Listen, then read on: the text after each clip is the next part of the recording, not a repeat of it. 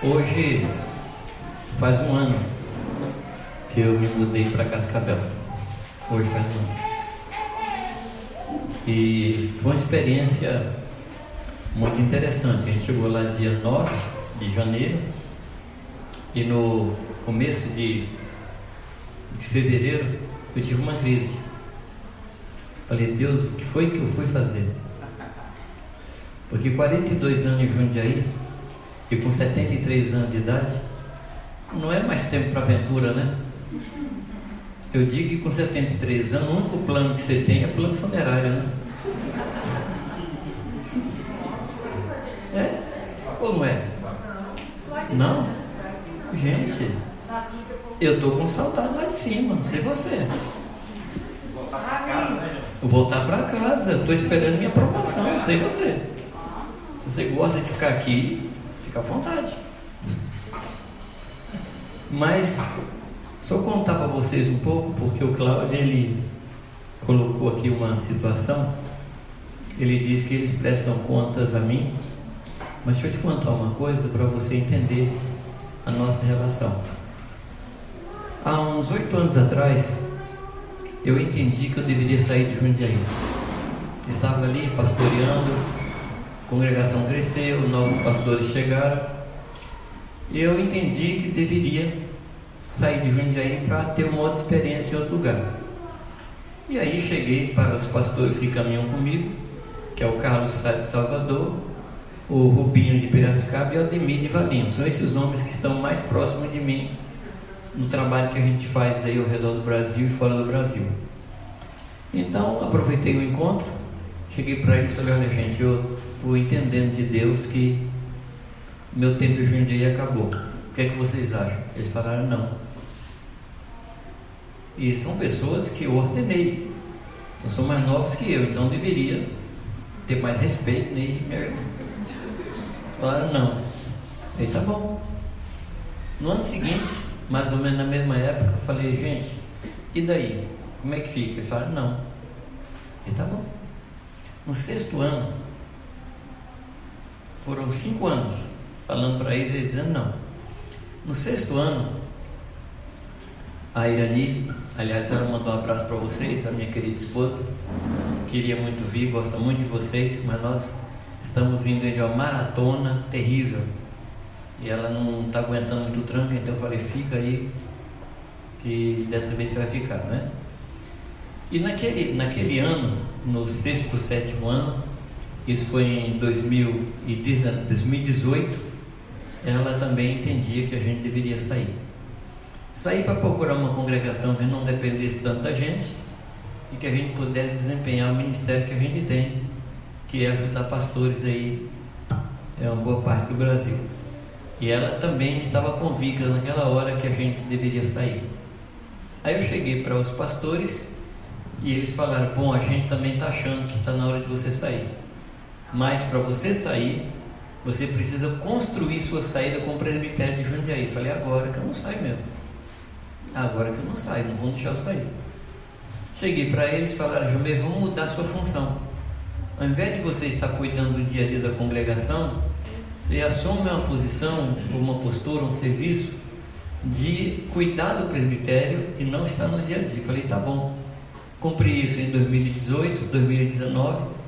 No final de 2020, aliás, não no final, agosto, setembro por aí, eu entendi que realmente ali era a data limite. E aí, no dia da nossa reunião, uma terça-feira, eu falei para a Irene, olha, vou chegar hoje para o presbitério e vou falar que chegamos no limite. Não tinha nenhuma animosidade, não tinha nenhum problema, era o sentimento que eu tinha e era que estava na hora da gente bater asa, né? Aí ela me fez uma pergunta chave. Ela falou, Jamei, se você chegar na reunião e o presbitério falar que não é tempo de você sair, a gente vai sair. Eu falei, não, vamos esperar mais 10 anos, não tem problema. Não tem problema. Chegamos na reunião, eles unanimemente entenderam que realmente tinha chegado a hora. Isso foi em outubro e novembro. E em janeiro de 2021, a gente mudou para Cascavel. A gente está ali procurando ajudar os irmãos e Deus tem aproximar de outros pastores da, da cidade e da região, e a gente está procurando ajudar naquilo que a gente pode. Eu quis contar isso para vocês para que houvesse um entendimento que nós não trabalhamos em cima de pirâmide, assim que os irmãos estão sujeitos a mim e acima de mim só o Espírito Santo. Não, não é assim. Não é assim. Eu presto contas a pessoas também. Eu chego para eles, conto como é são as minhas viagens, a minha agenda. Aliás, minha agenda quem faz não sou eu, é um pastor, filho também de Campinas, ele que faz minha agenda. E não tem nada mais precioso do que a gente andar em submissão. É segurança para nós. É segurança. Então, só dizendo isso assim como um testemunho e também como um incentivo de você nunca fazer sozinho, nunca andar sozinho. Eu digo que andar sozinho é andar em péssima companhia. Se for possível, fuja de você. O problema é que a gente foge enquanto com a gente na esquina, né? Aí dá vontade de fugir enquanto de novo. Mas não receba conselho. Às vezes escuta uma pessoa falar, não, me aconselhei com meu travesseiro. Você é um péssimo conselheiro. A palavra diz que o nosso coração é enganoso e desesperadamente corrupto. Você tem, você tem coragem de pedir conselho a um político corrupto? Então, o nosso coração é pior do que o coração político. Como é que você pode se aconselhar? Me compreende não? Na multidão de conselheiros, a sabedoria. Amém? Meus irmãos, eu queria nessa noite conversar um pouco sobre igreja. A gente entender um pouco sobre o que é a igreja do Senhor Jesus Cristo. E como disse o Júnior, eu concordo plenamente com ele, o nosso Davi Dena Júnior, concordo plenamente que nós precisamos repetir verdades para que elas sejam fixadas no nosso coração. Correto? A verdade repetida várias vezes vai criando raiz no coração da gente. Assim como a mentira. Uma mentira repetida muitas vezes, ela no fim se torna verdade para a gente. Mas não estamos trabalhando com mentiras, estamos trabalhando com verdade. Então eu queria conversar com vocês um pouco sobre o que é a igreja. Nós estamos passando por um tempo, um tempo que sobre o qual nós não temos nenhuma explicação. Concorda comigo? Não. É um tempo de muita confusão. Um tempo de muita informação e pouca compreensão. Quantas coisas no WhatsApp você recebe tentando explicar a Covid? E são assim opiniões as mais díspares, as mais distantes, as mais complicadas. Então a gente fica cada vez mais confuso, cada vez mais complicada a situação para a gente. Correto? Pessoas perguntam para mim, Jamê, você crê que a pandemia foi Deus que mandou ou foi o diabo? Eu não sei responder, mas uma coisa eu sei: a pandemia veio mostrar a real situação da humanidade. E em termos de igreja, a pandemia veio mostrar a nudez da igreja. Pessoas que participavam das reuniões por rotina, hoje participam por saudade. E quem não tem saudade, está por aí. Não se liga mais, não está mais junto, porque vamos e venhamos. É mais cômodo você se assentar num bom sofá na sua casa, ali com pipoca e guaraná, vendo a pessoa pregar na internet, e se não gostar, você muda de canal. Tem negócio mais cômodo que esse? Então você muda de canal, tem um bom pregador, muda de canal, tem uma boa música, muda de canal, é, tem uma boa oração. Os homens hoje não querem vínculos. E uma característica da igreja é a vinculação. Característica da igreja é o pertencimento, como o Cláudio falou aqui. Essa é a característica da igreja. A igreja é chamada de rebanho. E rebanho de quê? De ovelhas. O meu avô, ele criava ovelha e criava cabrito. Uma característica do cabrito é que você nunca sabe onde ele está. Você colocava dentro do curral, chegava de manhã ele não estava, estava fora. Você tipo, colocava para fora, ele não ficava fora, entrava. A ovelha não. A ovelha fica onde você coloca. Só quando a ovelha está enferma, que ela fica por aí. E a igreja, ela é formada de ovelhas. Nós somos um rebanho. um rebanho do Senhor e nós temos pessoas que cuidam de nós. E a pandemia veio mostrar realmente a nossa situação como cristãos. Na é verdade, você crê? Quanto pregador, quanto ensino. Criou-se uma matéria nova que eu chamo de internet teologia. São as teologias mais absurdas que não nos edificam, ao contrário, nos confunde.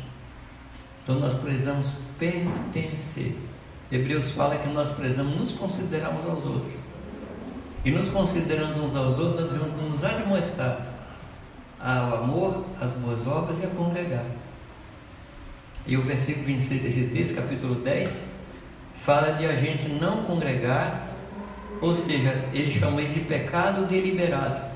Não praticar boas obras, não amar e não congregar.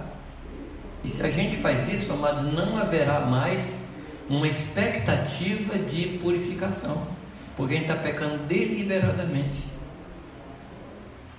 Não importa o tamanho do pecado, nós estamos falando de você pecar sabendo que está pecando, eu pecar sabendo que eu estou pecando. Então o texto de Hebreus fala isso, fala de amor, boas obras e congregar. Então, queria conversar com vocês sobre isso, sobre a vida da igreja.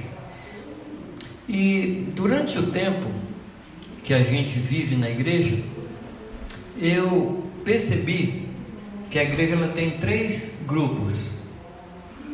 Tem um grupo que é aquele que carrega o piano. Você entende o que eu quero dizer, né? É aquele que qualquer coisa ele está ali e vai ajudar, está disposto, está firme. Ele é o primeiro que chega para ajudar nos, nas situações. Tem um outro grupo que é um grupo que assiste. Eu não estou aqui falando para nenhum de vocês, tá? Estou dando uma tese aqui. É você que vai descobrir qual é o seu grupo, tá bom? Então, o primeiro grupo é aquele grupo que participa, é aquele que está junto, é aquele que pega na alça do caixão. Desculpa aí as, as referências, né? Mas aquele que faz o trabalho pesado. Tem o que assiste, e esse que assiste, muita gente fala assim: Eu sabia que não ia dar certo. Ou ele diz assim: não vai dar certo. Não vai dar certo. E quando ele é cobrado, ele fala: não, não posso, porque eu não tenho tempo e tenho outras tarefas. Então é um grupo que assiste. E o terceiro é aquele grupo que puxa para trás. É aquele, não sei se vocês se lembram, quando a gente fazia viagem, talvez o Gilmar fizesse isso também, a gente fazia uma viagem longa e enchia o porta-mala de ferramenta. Você fazia isso não? Era correio, era platinado, colocava tudo lá. E era um peso, não é isso? Você fazia isso também? Pois é. Hoje eu não levo nem chave de fenda, não sei consertar mais. Então tem gente que vai ocupar e faz peso na vida da igreja. E eu não tenho autoridade nem mandato de, de Deus para dizer em qual grupo você está. Mas cada um de nós sabe. Cada um de nós sabe a qual grupo pertence. Amém, amados? Então nós precisamos entender o que é a vida da igreja e qual é a nossa responsabilidade, qual é o nosso papel. A palavra diz que Deus nos colocou no seu corpo como lhe aprove, segundo um fim proveitoso. Então, segundo o ensinamento da Bíblia, não existe na economia de Deus um tipo de gente chamada assistente de igreja. Não tem. Ou você é um membro da igreja e participa da vida da igreja, ou você não está no corpo. E se você estiver no corpo, você é parte. Eu tenho um problema sério nos dois ombros. Eu tenho bursite, tendinite, rompimento de manguito, eu tenho uma série de coisas no ombro. Mas quando tudo isso começou, eu não falei, bom, a vida é assim mesmo. Se bem que um médico, foi consultar um médico sobre isso, um médico especialista em ombro, e ele falou, na sua idade tem mais jeito. Mas é uma palavra de ânimo fantástica. Né? Mas você não se conforma. Se você percebe um braço seu que está parando, uma perna que está parando, você corre para consertar. E na igreja, a gente aceita ficar sem fazer nada. Ficar no corpo de Cristo é uma função. Sem um ministério, mas amados, o corpo de Cristo ele é saudável. E cada um de nós tem sua função. Cada um de nós tem seu ministério. Porque o corpo de Cristo ele é saudável. Ele não é aquele que tem um sexto dedinho, né? Tem, já viu aquelas pessoas que têm um sexto dedinho? Não existe sexto dedinho no corpo de Cristo. Você está na igreja para trabalhar, para servir ao Senhor. Amém? Muito bem. Vamos passar para o próximo ponto que queria conversar com vocês. Segundo a sua observação, segundo aquilo que você compreende, quais são os momentos ou os acontecimentos mais importantes para a humanidade? Pode consultar aí, a pessoa está do seu lado, conversa aí, pode conversar. O que, é que você acha? Os acontecimentos mais importantes para a humanidade. Pode? Pode conversar.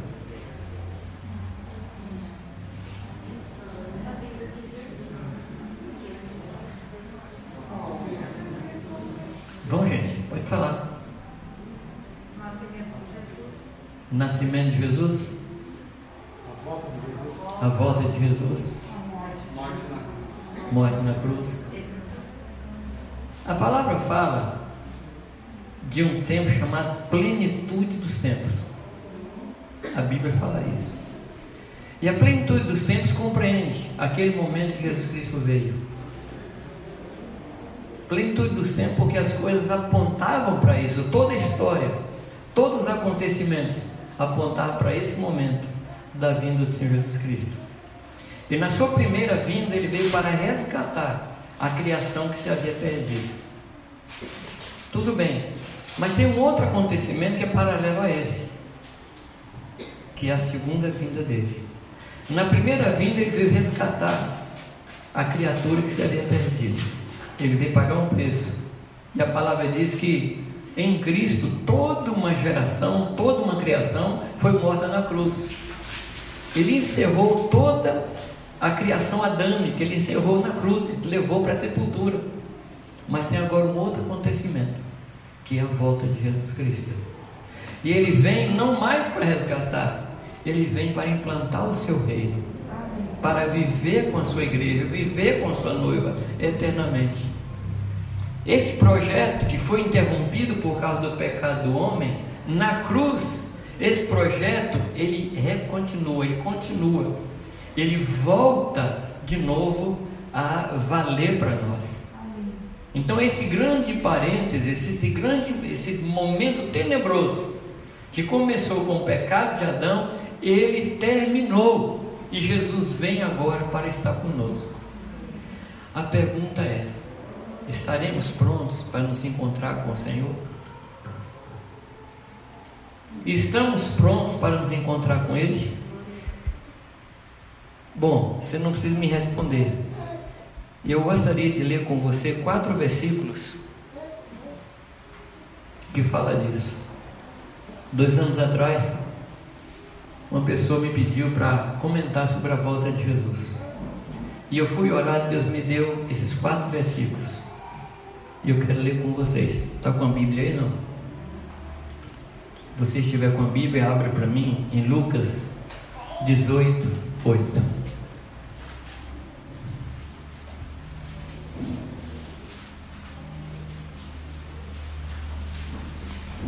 Lucas 18, o contexto aqui é o Senhor Jesus falando sobre oração. E ele fala do dever de orar sem esmurecer. Lembra disso? Não. E ele cita como exemplo uma história de uma viúva que chegou perto de um juiz e insistiu com esse juiz até que o juiz é, concedeu o que ela pedia. E aí ele fala: se o juiz iníquo atendeu a mulher, quanto mais o nosso Pai Celestial atenderá aos nossos pedidos. Então ele fala da necessidade de a gente insistir diante de Deus. E o verso 8 é o verso que eu queria chamar a atenção. Versículo 8: Digo-vos que depressa lhes fará justiça. Ele está contando essa história da viúva. Aí ele faz uma pergunta: Contudo, quando vier o filho do homem, encontrará fé na terra? É uma pergunta para nós. Ele está perguntando para nós se quando ele chegar, se ele vai encontrar fé. Eu não vou ter tempo aqui para descrever o que é fé. Mas eu posso citar um ou dois versículos, e um deles é o que está em Hebreus capítulo 11, versículo 1, que descreve o que é fé. E o que é que diz Hebreus? Que fé é a firme convicção de coisas que não se veem, a certeza de fatos que se esperam.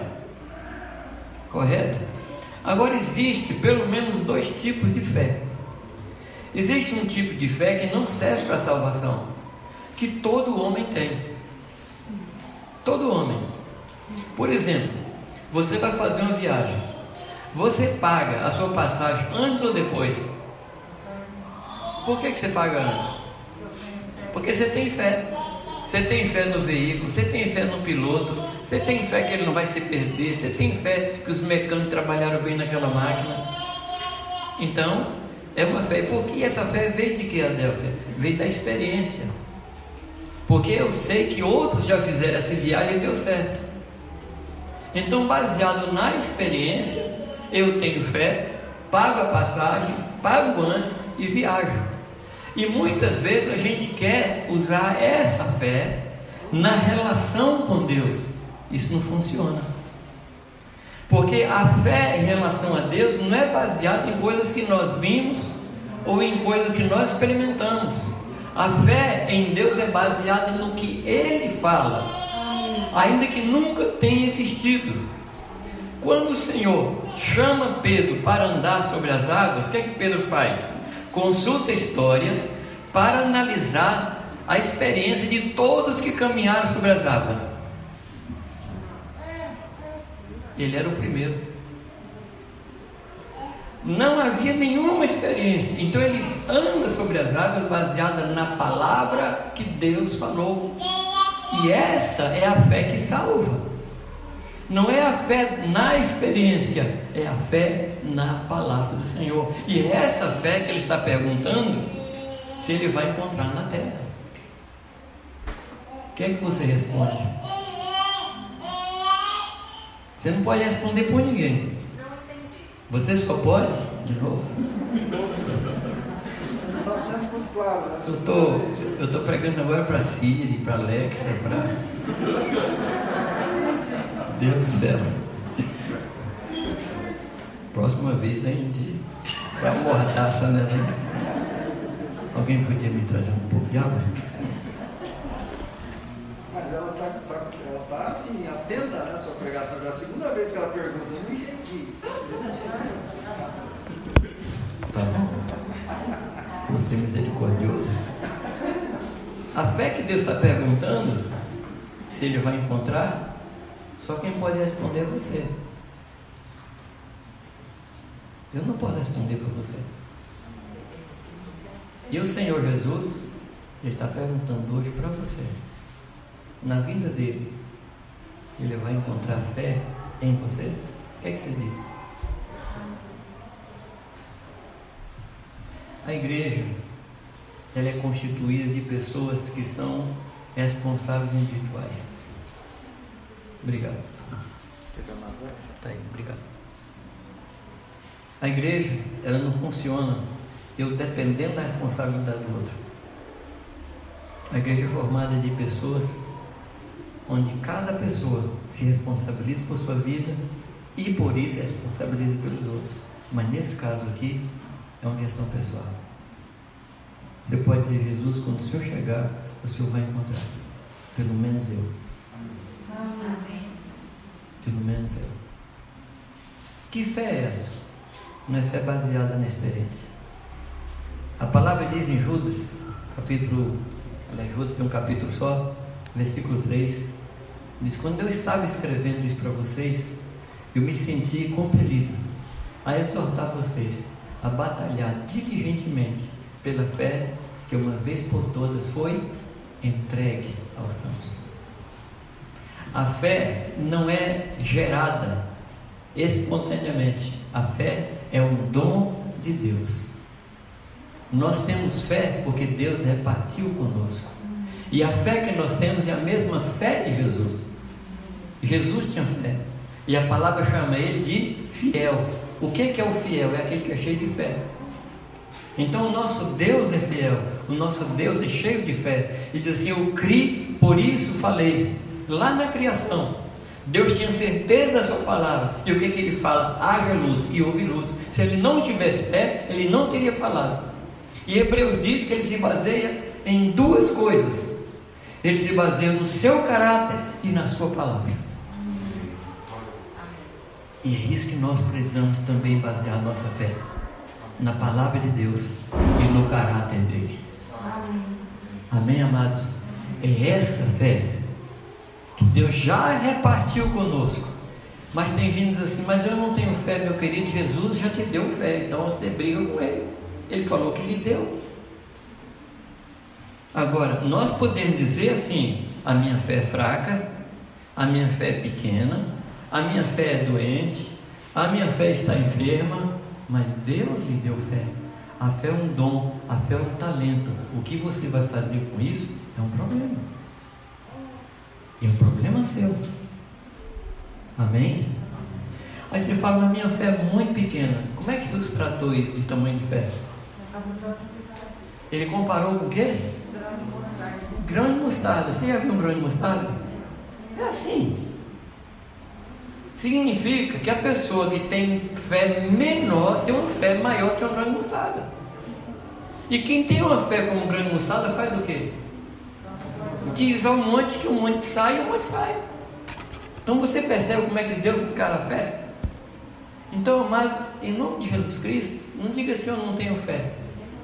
Agora, o que você pode fazer é fazer igual aquele homem que me consola muito. Um pai que chega com um filho e diz para Jesus assim: Senhor, se o Senhor pode curar meu filho, ele desafiou, né? Se o Senhor pode curar meu filho, o Senhor cura. O que, que Jesus respondeu? Não é se eu posso, é se você crer. Jesus devolve a bola para ele. o que, que ele faz? Senhor, eu creio, mas me ajuda na minha incredulidade. Ah, amados, como eu me vejo na Bíblia? Como eu me vejo na Bíblia? Porque a minha fé também, em determinado momento, é uma senoide. Está lá em cima, está ali embaixo, está lá em cima, está ali embaixo. Mas eu tenho fé. E eu quero trabalhar, amados, na minha vida de tal forma que a minha fé cresça. E como é que a minha fé vai crescer? Pela palavra. Pela palavra. Porque a fé vem pelo ouvir. E o ouvir pela palavra. Não se descuide da palavra de Deus. Ela é poderosa para encher o nosso coração de fé. A fé não tem geração espontânea. A fé é produzida pela palavra do Senhor. Amém?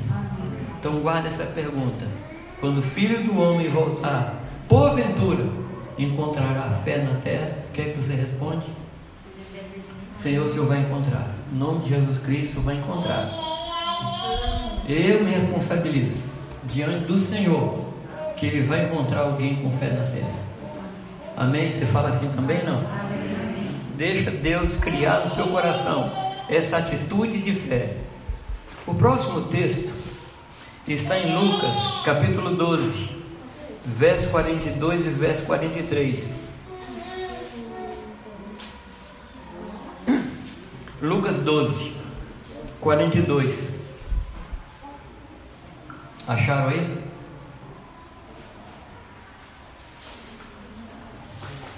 Alguém pode ler para mim? Disse o Senhor: Quem é, pois, o mordomo fiel e prudente, a quem o Senhor confiará os seus conservos para dar-lhes o sustento a seu tempo? Aí, tá bom aí. Quem é o mordomo fiel? O que é que é um mordomo? Aquele que administra Segue a Delfim. Aquilo que não é seu. O mordomo, ele cuida de algo que não é seu. E quando o dono daquilo chega, ele presta contas. Então ele está dizendo que ele quer encontrar a cada um de nós como um mordomo fiel. Você se lembra da parábola dos talentos? Lembra da parábola dos talentos? Quem se lembra? O Senhor chega e entrega para um cinco talentos, entrega para o outro dois talentos e entrega para o outro um talento. Correto? O que é, que é um talento? É uma graça, é um dom, é uma coisa que Deus confiou na sua mão. Pedro, ao falar sobre isso, diz que Deus quer nos encontrar como despenseiros fiéis da multiforme graça dele. Correto? Então, o que é que é um talento? Talento é qualquer valor que você recebeu do Senhor, seja físico, seja emocional, seja espiritual. Para compreender? Não? Por exemplo, as roupas que estão no seu guarda-roupa, quem lhe deu? Não vai me dizer que foi seu trabalho. Foi Deus que lhe deu. O que, você está fazendo com aquela roupa? O seu carro, quem lhe deu? A sua casa, quem lhe deu?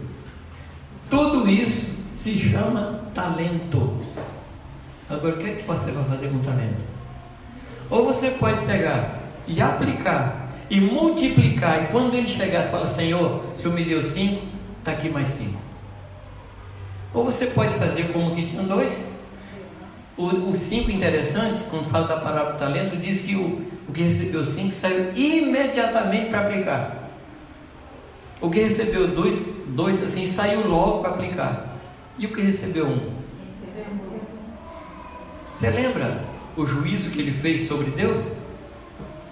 Eu vi que atrevimento daquele camarada. Você lembra não? Qual foi o juízo? Ele sabendo que o Senhor ajunta onde não espalha. Isso é injustiça. Pede o que não entrega. Cobra o que não ofertou. Ele está dizendo que Deus é injusto. Que coisa terrível. Sabendo que o Senhor era um homem muito, é, como é que eu diria, muito rígido, o que foi que ele fez? Pegou o talento, é, enrolou com o lenço e enterrou. Esse o Senhor julgou e amaldiçoou. Querido, nem você, nem eu temos nada nessa terra. No viemos e nos voltaremos. Um dia eu estava no velório, é a terceira coisa, terceira vez que eu falo de morte aqui, né? Eu estava no velório e estava um senhorzinho assim do meu lado, sabe aquele mineirinho assim pensativo? Estava lá, olhando para o caixão. Ele falou assim: É, Caixão não tem gaveta. Ele, como é que é? Caixão não tem gaveta. E não explicou mais nada. Falei, meu Deus, ninguém leva nada. Só uma coisa você vai levar para diante de Deus: pessoas que você ganhar. Você só leva pessoas que você ganhar. Mas a casa, o cachorro, o carro, que mais? Fala aí coisa que você gosta. Nem um parafusinho. Hã? Nem um parafusinho. Nem um parafusinho, nem o barco, nem aquele fogão maravilhoso lá que você tem cinco turbinas, 17 pistões. Não leva. No viemos. Nos voltaremos. Tudo que você tem na sua mão, tudo que eu tenho na minha mão, são talentos que Deus me entregou para eu cuidar. E cuidar em benefício de quem? Das pessoas que estão ao meu redor. Quem é, pois, o mordomo fiel que será encontrado alimentando os seus conservos? Deus quer encontrar você e a mim cuidando de pessoas. Você cuida de alguém, não? Ou você é da religião caimista? Conhece na religião caimista? Tem Maringá, né? Tem Tem? Caimista renovado, caimista tradicional. Não conhece não? Religião de Caim. Por acaso sou eu guardador do meu irmão? Religião dos caimistas renovados, tradicionais. Não tem compromisso de cuidar de ninguém. Você é dessa religião? Que Deus nos livre dessa atitude de cuidar só da gente. Você sabe que eu já ouvi gente falar assim: eu já tenho muito problema para me envolver com os outros. Os meus problemas já são suficientes. Meu amado, eu não estou pregando aqui laboraterapia, mas eu vou dizer para você: quando você se aplica em cuidar dos outros, você vai ver a real dimensão do problema que você tem. Afasta um pouco do seu problema. Outras pessoas têm mais problemas. E dias atrás, estava conversando com uma pessoa e ela assim reclamando, porque estava com unha encravada, mas reclamando. Eu falei, fulano, você não tem que agradecer a Deus que você tem pé? Entendeu, não? Está reclamando da unha, mas tem pé. Senhor, eu te dou graça porque eu tenho pé. É verdade que a unha está encravada, mas eu tenho pé. Você me compreenderam, não? Quando o Filho do Homem voltar, vai nos encontrar como mordomos fiéis, cuidando de outras pessoas. Amados, igreja não é um lugar que se assiste. Igreja não é um lugar que a gente vai para ouvir bons sermãos. Não é um lugar que a gente vai para escutar boas músicas. Igreja é um povo que cuida um do outro, reunindo ou não. Nós cuidamos uns dos outros. Eu sou responsável pelo meu irmão. Quando o Senhor pergunta a Caim, Deus sabia onde estava Caim, estava morto. Mas ele pergunta a Caim: Onde é que está seu irmão Abel? Lembra que ele responde? Ele fala assim: Eu não sei. Por acaso, eu sou tutor do meu irmão? Quer dizer, ele ofendeu a Deus de novo. Mais uma ofensa a Deus. O que é que Deus respondeu? Nada. Deus não responde a pergunta tola. Deus não responde a tolice. Porque quando Deus pôs aquele, aquela família na terra, é para uma pessoa cuidar da outra. Igreja, mas é isso. Igreja é o compromisso que eu tenho de cuidar de pessoas, de estar junto de pessoas, de animar pessoas, de exortar pessoas. Eu olhar para alguém e ver que essa pessoa está abatida, o que, que eu faço? Telefono para os pastores ou me aproximo da pessoa para ver como ela está para ajudá-la? O que, que eu faço? Eu tenho que me aproximar. Eu tenho que me aproximar.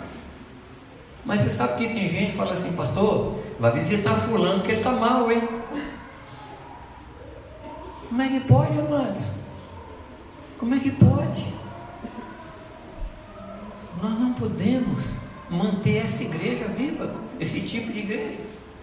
Nós temos que ser outro tipo de igreja, pessoas que se responsabilizam umas pelas outras. Amém?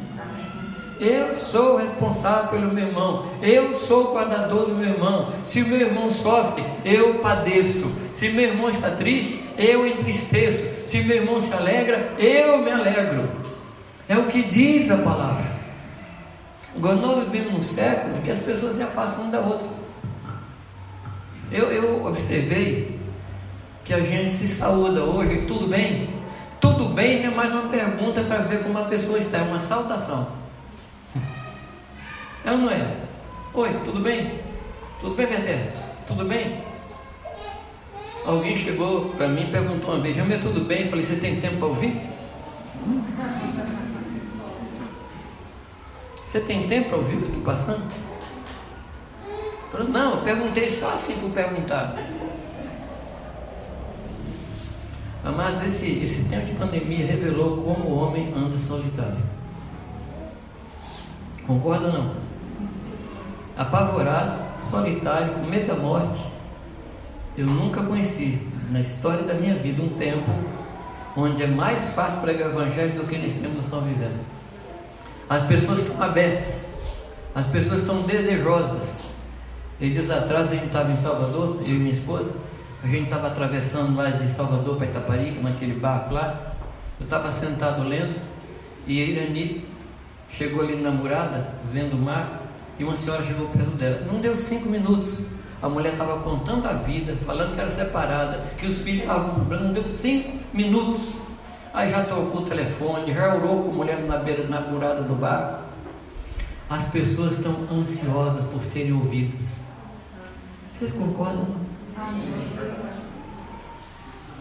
Você pretende ouvir pessoas? Você pretende dedicar tempo às pessoas para ouvir? Amado, não há nada mais precioso do que ser ouvido. Concorda não? E alguém falou que a gente tem que falar e ouvir na proporção dos membros que a gente tem, ou dos órgãos que a gente tem. A gente tem dois ouvidos e uma boca. Então escute duas vezes mais do que fala. Você tem que ouvir, aprender a ouvir. As pessoas têm necessidade de ouvir. Eu li uma história engraçada, engraçada, mas trágica, né? De uma atriz de cinema que se apaixonou pelo cabeleireiro. E você sabe por que ela apaixonou pelo cabeleireiro? Porque ele ouvia. Apaixonou e pediu ele em casamento, casou, não durou um mês o casamento. Por quê? Ela, ela falou, bom, agora eu tenho alguém que me ouça, que me ouve. Chegou em casa e falou assim: Não, não vou te ouvir aqui, eu escuto lá, que faz parte do meu trabalho, mas que eu quero descanso. Ela casou com um ideal, não casou com uma pessoa, casou com um ideal. E se separou. Tempos atrás, um irmão liga para mim, fala: Jamê, você vai estar em casa agora? Eu falei: Vou. Posso ir conversar com você? Pode. Aí sentou e falou em torno de 40 minutos sem parar. E eu só ali, olha, escutando, escutando, escutando. Ele muito inteligente. Na medida que ele ia falando, ele ia entendendo o problema dele. Aí terminou e falou, Jamir, obrigado pelos seus ouvidos. Tá? Falei, está aqui, está pronto para você embora hora que quiser. Ele achou a solução, mas ele só precisava alguém que se importasse. Só isso. E depois orasse com ele. Será que o Senhor vai encontrar a você e a mim, como mordomos fiéis que alimentam aos seus conservos? Bom, sobre a fé, nós falamos que sim. E sobre cuidar dos irmãos, o que, é que a gente fala? Nossa, que silêncio. Hã? Mas tem que cuidar demais. Porque tem muita tem muita, muita, muita gente que precisa se abrir. E nós estamos aqui para ouvir. Eu gosto muito de um cântico do, do Daniel de Souza. Somos teus olhos à procura dos aflitos. Lembra desse cântico? Gosto muito desse cântico. Nós somos os olhos e ouvidos de Deus e boca de Deus aqui na terra para abençoar as pessoas. Amém? Vamos para o próximo texto. O próximo texto está em 1 Timóteo, capítulo 2, versículo 3 e 4. Quem vai ler para mim? 2, 3 e 4.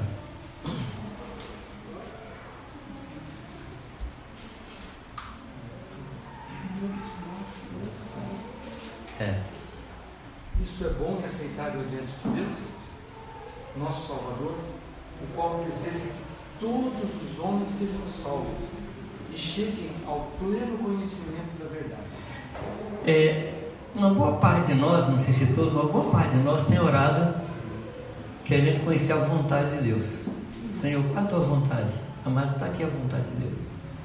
Nesta noite nós estamos falando sobre a vontade de Deus. Se você não sabia até ontem, hoje você já sabe qual é a vontade de Deus.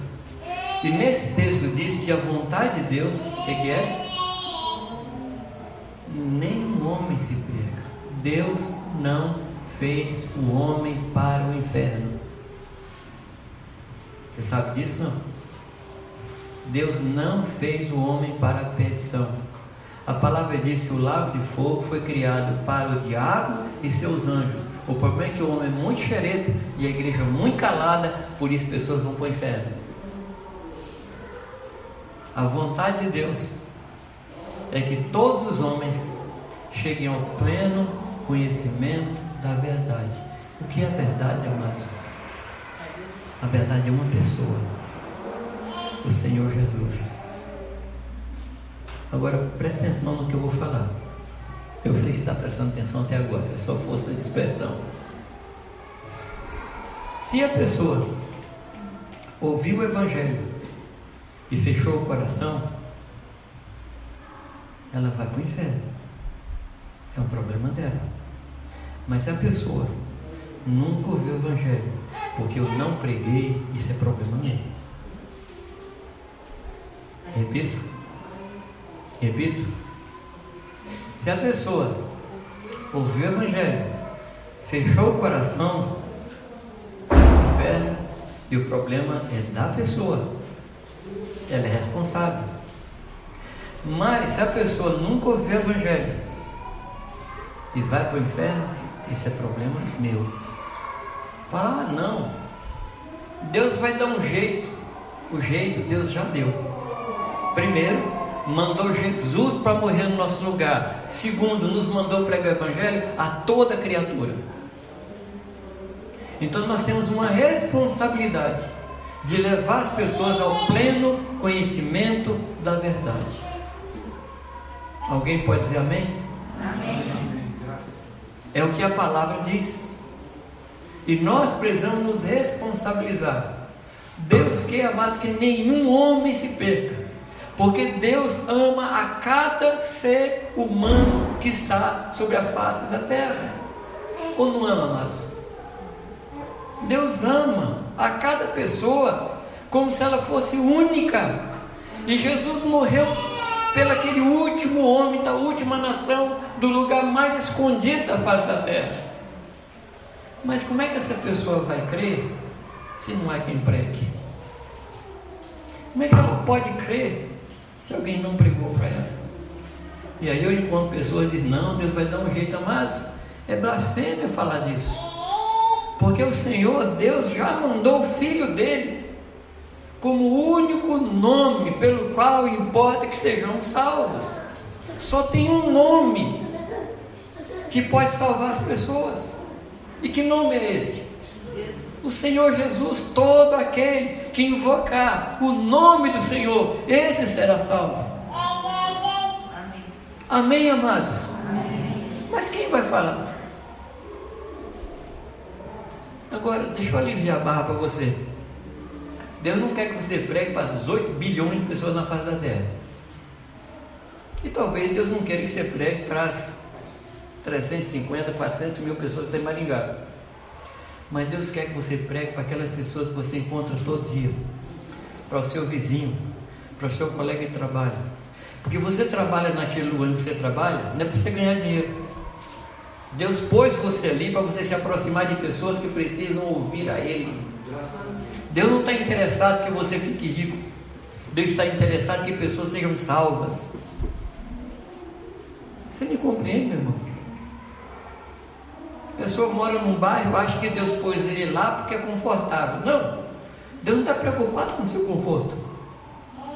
Deus está preocupado que as pessoas que você conhece sejam salvas para que a morte de Cristo não se torne em vão. Amém? Você não é responsável pelas pessoas que convivem comigo. Você é responsável pelas pessoas que convivem com você. Sabe um negócio que eu acho assim, um absurdo? Por exemplo, eu, eu sou muito tradicional nas minhas ações. Algumas pessoas dizem que eu sou conservador. Eu não sou conservador, não, só não gosto de mudança. Mas... Então eu gosto de cortar cabelo num lugar só, eu gosto de abastecer meu carro num lugar só. E eu faço amizades. O que, é que você acha? De eu e aquele frentista com quem eu me encontrei três, quatro vezes por mês, nós dois chegarmos diante do Senhor e eu entrar no reino eterno, ele para a condenação eterna. é justo? É justo? Não é justo, meu irmão. Não é justo. A vontade de Deus que nenhum homem se perca, mas que chegue ao pleno conhecimento da verdade. Eu não estou falando para você sair agora aí, desculpa a expressão, desembestado. Não. Ora pelas pessoas que estão ao seu redor constantemente. Ore por elas e anuncie o Evangelho para essas pessoas, porque é para isso que nós estamos. É para isso que nós vivemos para pregar o Evangelho do Reino de Deus. Amém? Qual a vontade de Deus? Que nenhum homem se perca. Que é que nós vamos fazer? Senhor, eu vou me importar com as pessoas. Senhor, eu vou olhar para as pessoas. Eu vou olhar para as pessoas com misericórdia. Eu vou olhar para as pessoas com interesse. Eu vou olhar para as pessoas me importando com elas. Amém, queridos? É uma mudança radical de atitude. Porque hoje a gente encontra as pessoas na rua e são meros, como é que eu diria? Pessoas que passam por nós, não tem nome, não tem cara.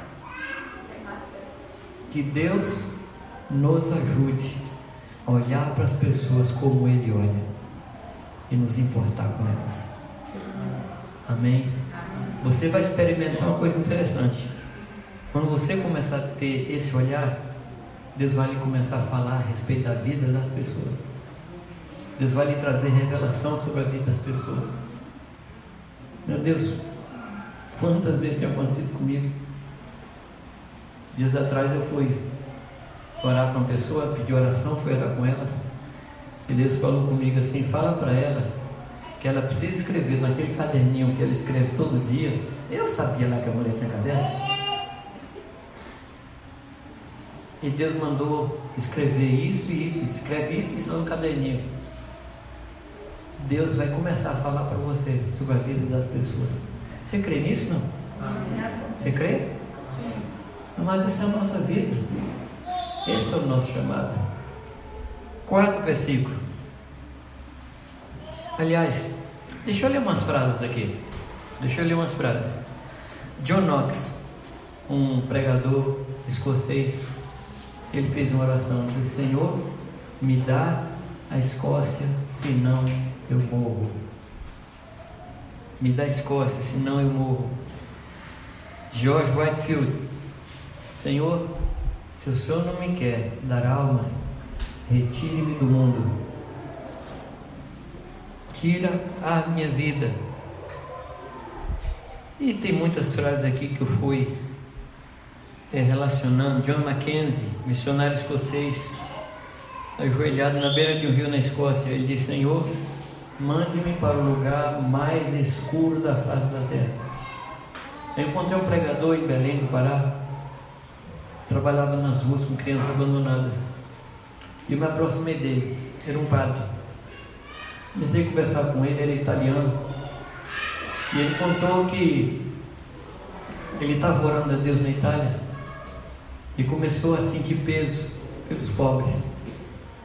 Ele falou: Deus me manda para o lugar mais difícil da terra. Deus mandou ele para trabalhar em Belém do Pará, nas noites daquela cidade. Será que a gente faria essa oração também? Senhor, me mande para Miami.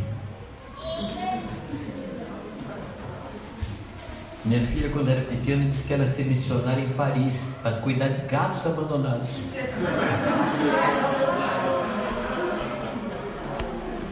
Hoje ela está envolvida até a cabeça com refugiados afegãos. Mas o crente ele é meio romântico, né?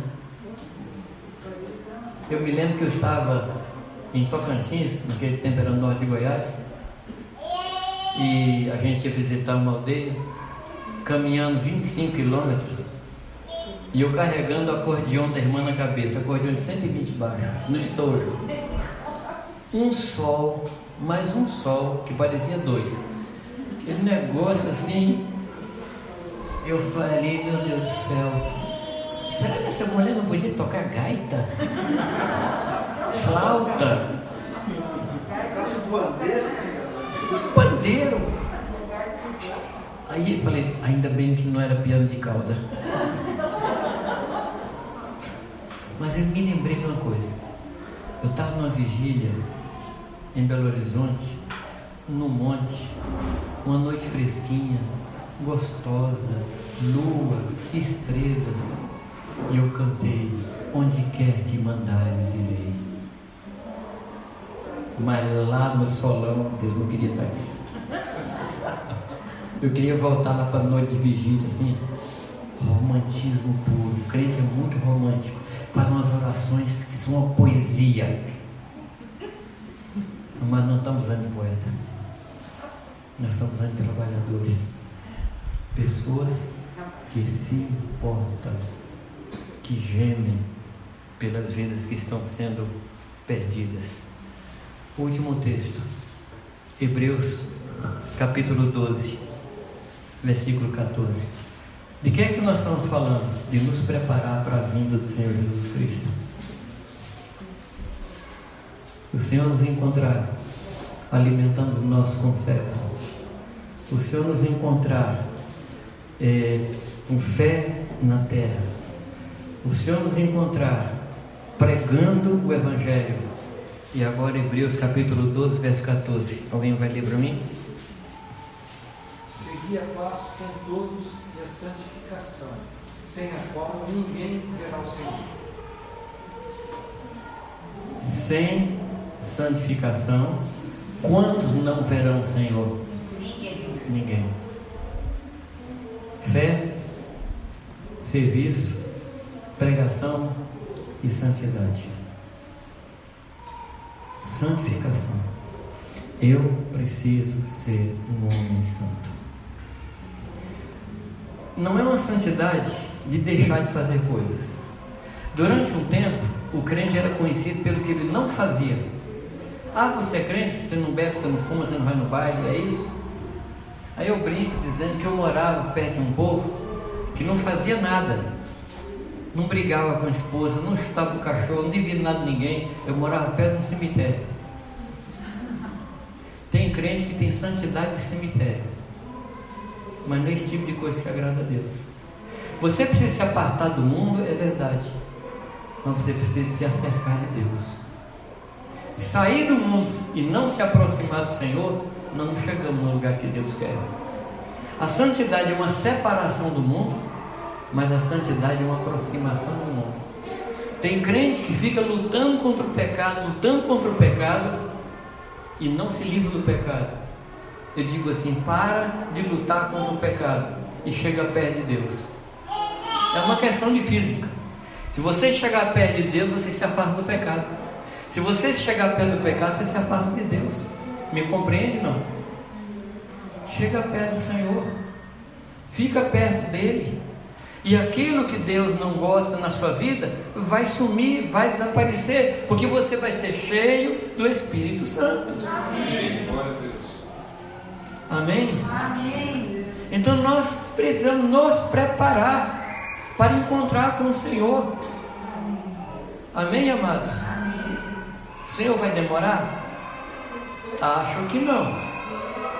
Leia Mateus 24 e você vai perceber que só falta um sinal. Todos os outros sinais já aconteceram. Falta um sinal só. Qual o último sinal que falta? O versículo 14. E será pregado este evangelho do reino a toda criatura para testemunha a todas as nações, então virá o fim. Só falta esse. Então o Senhor está às portas. Eu creio. Ele está chegando. Agora, tem a possibilidade também de eu ir antes dele voltar. Quarta vez que eu falo de morte. É 50% de chance. Ou ele vem ou você vai. Para o Senhor voltar, faltou um sinal. E agora para eu ir, qual o sinal que falta? Nenhum. Eu preciso me preparar para me apresentar diante de Deus, para me encontrar com Ele, seja eu indo ou seja Ele vindo. Amém? Amém, amados? Que o Senhor nos abençoe. Que o Senhor nos faça pessoas responsáveis umas pelas outras. Que você não seja aquele crente que faz peso na igreja. Que você não seja o crente assistente. Que você seja o crente participante. Que entendeu o seu ministério e se envolve com a vontade de Deus na vida da igreja. Que você seja aquela pessoa cheia de fé que o Senhor vai encontrar. Que você seja aquela pessoa que vai cuidar de outro que você seja uma pessoa que pregue o Evangelho a tempo e a fora de tempo. E que você seja uma pessoa santa para se encontrar com o Senhor. Quem subirá no santuário? Quem chegará no lugar de Deus? Aquele que tem mãos limpas, coração puro, um coração que está ligado em Deus. Amém.